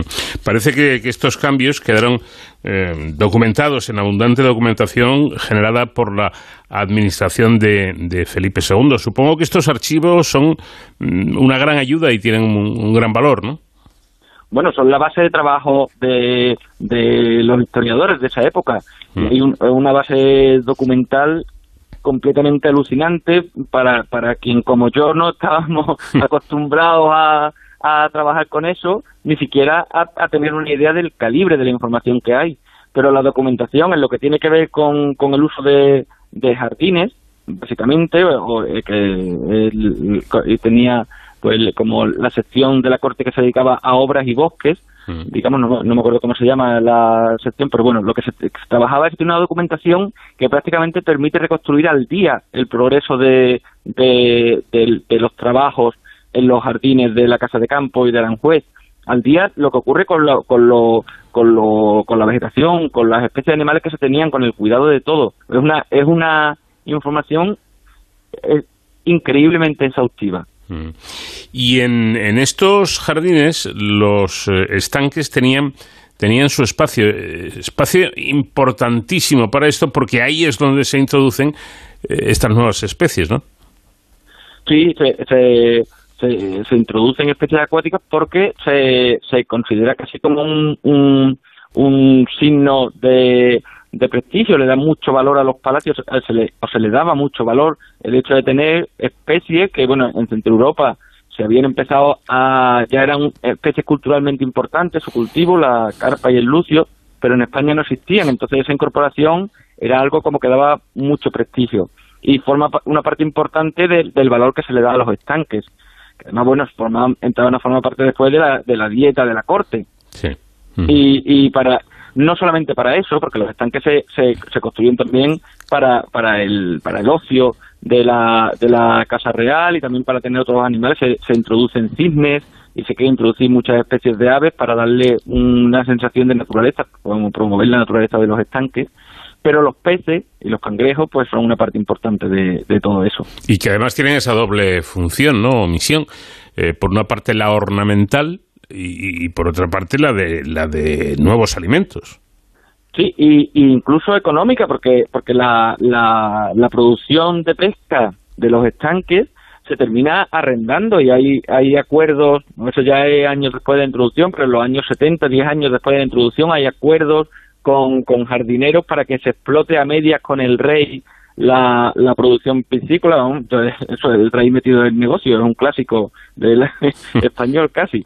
La, y son negocios muy pequeñas, sorprendentemente a muy pequeña escala, que implican al rey directamente, pero está ahí negociando con, con, con la producción piscícola de los estanques. Bueno, y, y algo eh, que hoy, hoy es eh, sencillo, pero entonces no debía ser nada fácil. ¿Cómo se realizó el transporte de estos peces, de estos cangrejos? Pues eso lo hacen los, los los, los jardineros estos eh, de, de, Países Bajos, los, los ner, neerlandeses, mm. son, a uno le llaman el flamenco y a otro le llaman el, el holandés, son de, de, diferentes provincias, y, y deben tener, tienen por lo que se describe, porque no hay una descripción eh, buena en los documentos de cómo eran lo, los, los aparejos que llevaban, pero debían llevar unos carros grandes que, tenían eh, como compartimentos aislados que llevarían agua y los movían en invierno cuando no había mucho problema de que se quedaran sin, sin agua y el transporte se hizo desde Bayona. O sea, los peces se consiguieron en Bayona, justo en la frontera, con los tratos eran con el gobernador de, de, de, con el, la persona al cargo de la ciudad de Hondarribia, conseguían los peces en Bayona y los transportaban a Madrid en esos carros. Pero había una mortalidad eh, enorme. De hecho, en, en, uno de los transportes que están documentados, de, de más de 200 peces llegan menos de 40. Entonces, oh. eso es lo que, lo que se muere por el camino. Y de hecho, hay otros transportes documentados que se mueren todos, yeah. que, se, que se vuelven. Uh -huh. O sea que hasta Bayona iban en barco y de, y de Bayona a... No, no, no, iban en carro, llevaban su carro, su carro de para llenar con agua, salían uh -huh. de los sitios reales con sus carros sin agua, eh, eh, con su, aparejo, los prepararían allí en Bayona, allí compraban los peces, los llenaban de agua y los transportaban hasta Madrid. Qué idea. Eh, y, y, vale, aquellos que sobrevivían, aquellos eh, individuos que, que, sobrevivían, estos peces, estos cangrejos, ¿se adaptaban bien una vez que estaban ya en esos estanques? Pues eh, de lo, de lo de los cangrejos no tenemos noticias, porque el cangrejo lo que tenemos es la, la, información del transporte, que el cangrejo sí que vino en barco. El cangrejo mm. vino en barco varios eh, décadas después, no fue hasta en el 1588, se envió desde Italia. Y sabemos que vino en un, en, en un barco desde Livorno hasta Alicante, y luego se transportó por camino. Mm. Pero los cangrejos son más fáciles de transportar, porque no tienen que ir sumergidos en agua, basta con que vayan húmedos. Mm. Y había había forma de transportarlos, de transportar cangrejos se sabía en Europa cómo hacerlo desde hace mucho, y lo llevaba una persona que los documentos dicen que sabía mantenerlos vivos durante tres meses, así que es fácil pensar que llegaron bien. Los peces que llegaron sí que sí que sabemos que se que se que se establecieron, porque los documentos que hablan de esas especies, de carpas y de lucios, hablan de ellos durante años después, bueno, hasta donde he llegado yo, que seguramente se puede seguir, bueno, es un trabajo que, eh, como te digo, hay tanta documentación que se puede seguir investigando, pero en los primeros años después de la suelta, los peces siguen allí y siguen creciendo, cada vez se, se informa de animales más grandes y, se, y se, se, reproducen porque se van llevando entre, entre lugares y así. Eh, ¿Y se mm, adaptaron bien a la fauna autóctona, la fauna local? ¿Hubo algún problema? ¿Cómo fue aquello? Pues eh, mmm, probablemente, o sea, el, tanto el luce como la carpa son ahora mismo especies invasoras, están, claro. están en muchos sitios y generan muchos problemas, pero en ese momento esa introducción no generó cuestiones eh, que sustentaran. De hecho, eh, Felipe V volvió a traer lucio a, desde Francia cuando eh, pa, para, la, para los sitios reales otra vez a principios del siglo XVIII.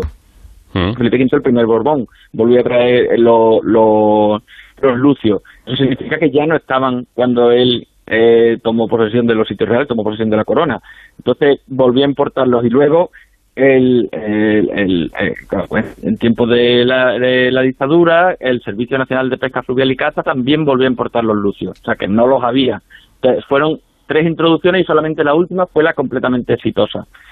Y la carpa, pues eh, no se sabe, no sabemos realmente si hubo más introducciones. La de Felipe II parece que funcionó, al menos en sus estanques, y parece que se difundió, porque 20 años después había carpas en más estanques de más palacios. Eso también lo sabemos, por la topográfica de Felipe II, una, una fuente documental muy interesante. Entonces, eh, Piqué parece que la carpa se estableció y se empezó a difundir, pero la carpa podemos pensar que entonces se hizo una especie invasora, pero la realidad es que no lo fue. Durante muchos siglos, y en el siglo XIX seguía siendo así, era una especie rara. No mm. había muchas carpas en el campo. Eh, tenía una distribución restringida y muy pocas veces se cita como una especie presente y menos como una especie abundante. Entonces, mm. la abundancia reciente tanto de la carpa como del lucio es una cosa, es un fenómeno del siglo XX y tiene que ver, por un lado, con el esfuerzo de repoblación que hizo también la dictadura para fomentar la pesca deportiva, se soltaron carpas y luces por todas partes, y por otro, con que los ríos no se parecen nada a lo que eran en el siglo XVI ni en el XIX. Están llenos de embalses que hacen, por un lado, han generado unos lagos gigantescos eh, que antes no existían, y por otro hace que los ríos no corran como corrían antes. Los mm. ríos antes corrían embravecidos en invierno y tenían muy poca agua en verano y ahora los embalses hace que pues que no corran tanto en invierno y corran mucho más de lo que deberían en verano. Bueno, dice eso, sí, sí, sí, adelante, adelante. Ha, facilitado la existencia de carpas y lucios y ha facilitado que se hagan especies invasoras. Em, digo, dice usted que los documentos analizados en este trabajo habían sido estudiados previamente, pero también advierten que posiblemente por personas que no daban importancia a la identidad de las especies, ¿no? Claro, sí, son documentos, son, son, están en el archivo de Simancas, en el archivo eh, general del Palacio, en otros archivos que, son los archivos base de, estudio de, la, de, los, de los historiadores.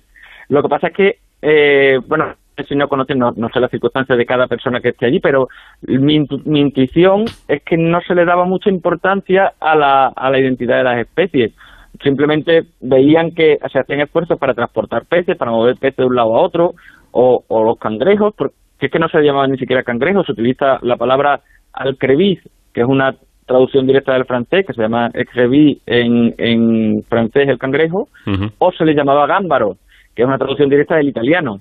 Entonces, eh, bueno, una, otra traducción, una españolización. Entonces, eh, puede que las personas que estaban trabajando con esos documentos leyeran al o gámbaro y simplemente dijeran, aquí están eh, moviendo algo, pero yo no sé qué es, y no le dirán más importancia. Entonces ahí es cuando está bien la interacción, eh, ya, sea o porque yo como biólogo me meta en los archivos, o interactuar con alguien que trabaje con los archivos para mezclar conocimientos, y ahí es cuando sale, sale un poco esta, esta, esta nueva, nueva generación de conocimiento, ¿no? cuando se mezclan las dos aproximaciones.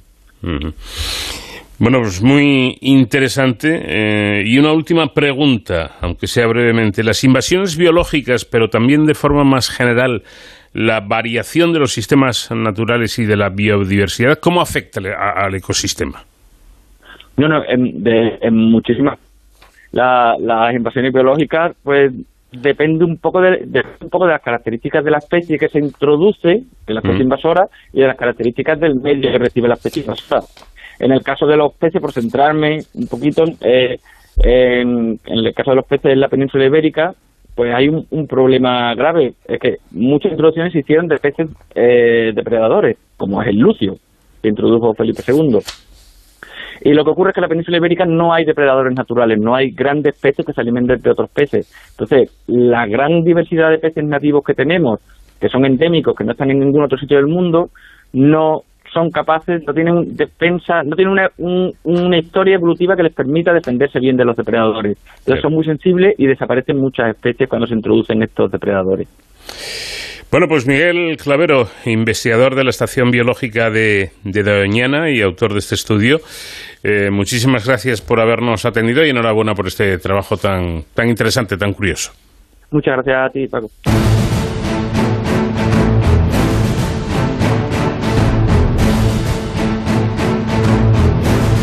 Llegamos ya al tiempo reservado para hablar cada semana de la seguridad y emergencias con nuestro experto David Ferrero, que hoy nos va a facilitar el hecho de comprender mejor cómo es el trabajo de los anestesistas o anestesiólogos.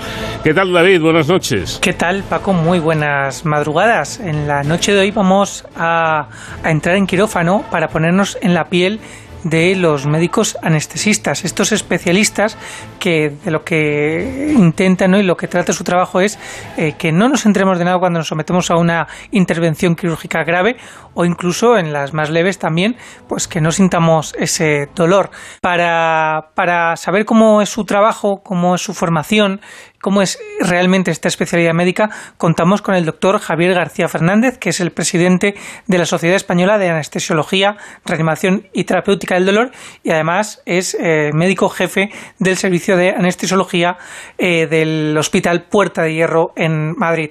Doctor García Fernández, buenas tardes, buenas noches y gracias por acompañarnos. Muy buenas noches, gracias a vosotros. Eh, doctor, ¿en qué consiste exactamente el trabajo de un anestesista? Pues para definirlo en pocas palabras, eh, yo diría que es el médico invisible que está en todo el proceso, no solo quirúrgico, sino cada vez que entras en un hospital y tienen que hacerte cualquier tipo de intervención, y está detrás antes, durante y después de cualquier procedimiento para asegurar que no haya el más mínimo problema, que si hay incidentes, detectarlos, tratarlos y solventarlos a tiempo para garantizar la seguridad de los pacientes y luego aparte de eso conseguir que no te duela absolutamente nada, que el proceso sea confortable y luego finalmente, porque es verdad que somos muy transversales, cuando ha acabado todo el proceso quirúrgico o bien eh, fuera de los quirófanos que también intervenimos, conseguir la recuperación o bien en las unidades de cuidados intermedios de anestesia o bien en las UCIs de anestesia, conseguir recuperar al enfermo hasta que se le puede dar de alta nuevamente del hospital. Efectivamente, porque siempre pensamos en, en, esta figura médica como el que nos anestesia, pero nos olvidamos de esa parte tan importante como es la reanimación, de la que luego le, le preguntaré. Pero eh, su trabajo, al fin y al cabo, es también a través del manejo de, de fármacos mayoritariamente. ¿Qué tipo de fármacos utilizan en, en anestesia? Bueno, el arsenal terapéutico es muy, muy amplio, porque ten en cuenta que en una eh, es verdad que como por desgracia de los anestesistas solo se recuerdan eso de que duermen y despierta, pero hacemos muchísimas más cosas. El arsenal terapéutico va a todo tipo de analgesia, a todo tipo de, de calmantes, pero no solamente eso, si al paciente le baja la tensión, nosotros tenemos que usar fármacos cardiovasculares para eh, eh, estabilizarle, al revés, si le aumenta la tensión para bajárselos, si tiene un problema respiratorio y hace broncoespasmo, somos también nosotros los que lo tratamos. Es decir, las labores, las competencias de un anestesiólogo dentro y fuera de quirófano abarcan lo que sería una medicina interna de los cuidados eh, intensivos y de los cuidados de quirófano. Por tanto, tenemos que ser capaces de tener competencias en cardiología, competencias en neumología, competencias en nefrología. Es decir, es una medicina integral, es decir, el cirujano se encarga de su procedimiento, de arreglarle cuál es el problema que tiene el enfermo, pero el médico que está alrededor de eso para que el resto de cosas, el resto de partes del organismo no sufran daño y si tienen problemas, recuperarlos, es el anestesista. Por tanto, el arsenal terapéutico farmacológico que usamos es em, eh, grandísimo, ¿no? no es solamente dormir y despertar, como que es casi la parte más sencilla de todas nuestras múltiples tareas. Yo creo que todos estamos familiarizados con los términos de anestesia general o anestesia local. No sé si existen otro tipo de anestesias aparte de estas. Bueno, esta pregunta es importantísima porque eh, la gente mezcla muchas cosas Em, lo que es la anestesia local es muy clara, es coger un fármaco específico, nosotros con unas agujas y actualmente apoyados con ecógrafos, etcétera, conseguimos colocar ese anestésico en un nervio, cerca de un nervio, dormimos ese nervio y por tanto automáticamente se duerme el resto del cuerpo inervado por ese nervio. Pero la conciencia, la conciencia, el paciente está total y absolutamente despierto. Ahora, una vez que eso sería un tipo de técnicas, todo este tipo de técnicas le puedes asociar unos fármacos vía intravenosa o vía inhalatoria y entonces dependiendo de la dosis que des puedes hacer una simple sedación o una sedación más profunda o incluso una anestesia general, que es lo que la gente conoce más. Por tanto, ese sería, y el espectro es muy amplio, porque dices, bueno, eh, me han hecho una epidural, pero además no me enteré de nada. Pues eso quiere decir que te han hecho una anestesia loco-regional y además te han dado unos fármacos que te han generado una sedación profunda o incluso una anestesia general. Es decir, hay una combinación de eh, diferentes eh, posibilidades anestésicas para diferentes procedimientos. Y también lo que el paciente quiera. Es decir, eh, hay enfermos que toleran mejor estar despierto en un quirófano, hay enfermos que no, y por tanto se pueden asociar unas técnicas a las otras. ¿Qué riesgos puede tener la anestesia para un paciente? Pues los riesgos son reales y, eh, es decir, los conocemos todos y es verdad que han disminuido mucho, así globalmente se puede decir que los riesgos de un procedimiento anestésico quirúrgico vienen de tres focos. Uno, la patología propia del enfermo, es decir, no es lo mismo anestesiar para cualquier tipo de cirugía y en el mismo tipo de anestesia, pues un paciente sano de 26 años a anestesiar un paciente de 86 años que además tiene cardiopatía, tiene problemas respiratorios. Esa es el fuente y es la fuente principal de incidentes durante las intervenciones. Luego la segunda parte, la cirugía en sí. No es lo mismo que te operen de fimosis que te operen de una cirugía cardíaca. Y efectivamente, y hay que decirlo abiertamente, porque es la verdad, la anestesia per se puede generar morbimortalidad. Pero es verdad que hay que también decir que de lo que fueran, por ejemplo, los años pues de 1960, que siempre se nosotros medimos cada 10 años las mortalidades en el mundo anglosajón, esto se publica, se recoge, se sabe, de causa exclusivamente anestésica, pues en esas épocas, 1960, era 1.000. Es decir, yo para poner un poco ejemplos, en mi hospital se operan 24.000 enfermos al año, habría 24 muertes eh, de causa puramente anestésica. Eso actualmente ha disminuido hasta unos 150.000. Por tanto, podemos decir que ahora en mi hospital pues pasa, podrían pasar muchos, muchos años, más de seis años, sin haber un solo eh, mm, incidente crítico que acabe en muerte de causa anestésica. ¿Y esto por qué es? Pues porque realmente no es porque ha habido grandes avances en farmacología, sino porque ha mejorado muchísimo la monitorización y sobre todo y fundamentalmente porque los médicos de anestesia españoles han mejorado sus competencias en estas eh, disciplinas que hemos dicho, cardiología, neumología, cuidados intensivos, que ahora mismo nuestra formación es de un nivel tan alto que asegura estas mortalidades tan bajas. ¿Cómo llega un, un médico, un estudiante de medicina a convertirse en anestesiólogo, que además tiene que saber de todo, como nos está contando? Pues es una carrera larga y esto es una cosa que hay que saber. La gente dedica más de 11 años a formarse, porque tenemos en primer lugar medicina, que sigue siendo el grado más grande, más largo de todos, de 6 años. Aparte tienes que hacer una posición, una posición dura para sacar el MIR, que te lleva mínimo, mínimo en el mejor de los casos, un año más de preparación. Y luego en el caso de anestesia, aquí en España son cuatro años más de formación MIR, que es una formación muy exigente y, muy importante, y en el resto de Europa cinco años, que nosotros llevamos ya pidiendo al Ministerio hace ya más de diez años que nos conceda ese quinto año, que en Europa es mandatorio, eh, la última regulación que ha salido de la, eh, eh, la WEMS, de la Unión Europea de Especialidades Médicas, que dice que la formación en anestesia, precisamente por todas estas competencias que tenemos que adquirir, es mínima cinco años. Eh, entonces, bueno, pues nos estamos yendo a esos 12 años de formación y por eso, por eso son estos resultados, no es fruto de la casualidad. Es decir, cuando luego de repente ahora eh, alegremente una consejería de sanidad autoriza a un neumólogo a hacer anestesias o autoriza a un gastroenterólogo a hacer anestesias con unos cursillos de 60 horas, pues hombre, a todo el mundo se le puede entender que cinco años no es igual que 60 horas. Entonces, la gente tiene que saber que no es lo mismo que esté a tu cabecera un anestesista eh, eh, cuidándote de ti con sus competencias de 12 años a que esté un neumólogo, a que esté un digestólogo que haya pasado un cursillo de RCP y de 60 horas donde le han dado, permitido ya hacer sedaciones. Sobre todo porque estamos hablando al fin y al cabo de la seguridad de los, de los pacientes, como también... La vida. El, problema de, anestesia es que eh, en manos de anestesistas actualmente es tremendamente segura, pero tengamos en cuenta que nos estamos jugando, eh, uno, la vida del enfermo, o dos, que todavía, y esto es que la gente tiene que entenderlo, todavía peor, que es un daño neurológico permanente. Esto es cuando una gente se queda, que dice, se ha descerebrado, o sea, que, es decir, que se ha muerto el cerebro, y dejan a una persona con una lesión neurológica para el resto de su vida, que probablemente sea el mayor drama que, pueda vivir una, una persona y su familia. Para terminar, que se nos acaba el tiempo, doctor, eh, ¿hay falta de anestesiólogos actualmente en nuestro país? Sí, hay falta, pero también hay que decir que dependiendo de la comunidad autónoma.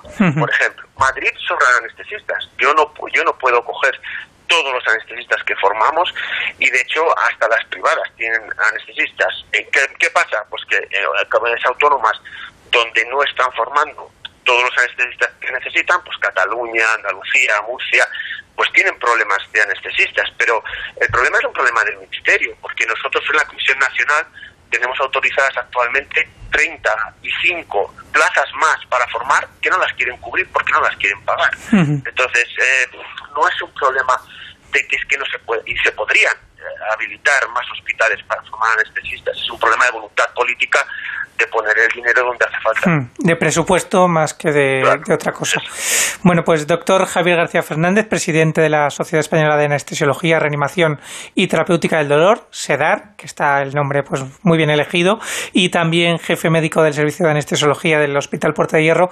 Muchísimas gracias por ponernos en la piel de los anestesistas españoles y enhorabuena por su trabajo. Muchísimas gracias a ti por darnos visibilidad y sobre todo para que los pacientes y, los españoles sepan realmente lo que podemos hacer por ellos. Muchas gracias a ti, de verdad. Un saludo, doctor García Fernández. Y Paco, nosotros volvemos con esta sección de Héroes sin capa aquí en De Cero el Infinito la semana que viene. Hasta entonces, ya saben, protéjanse.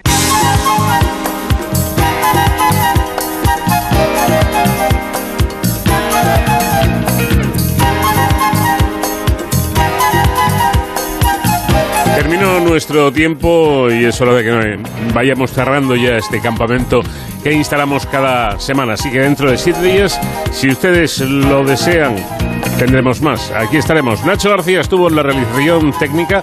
Les habló encantado como siempre Paco de León. Buena, buen fin de semana.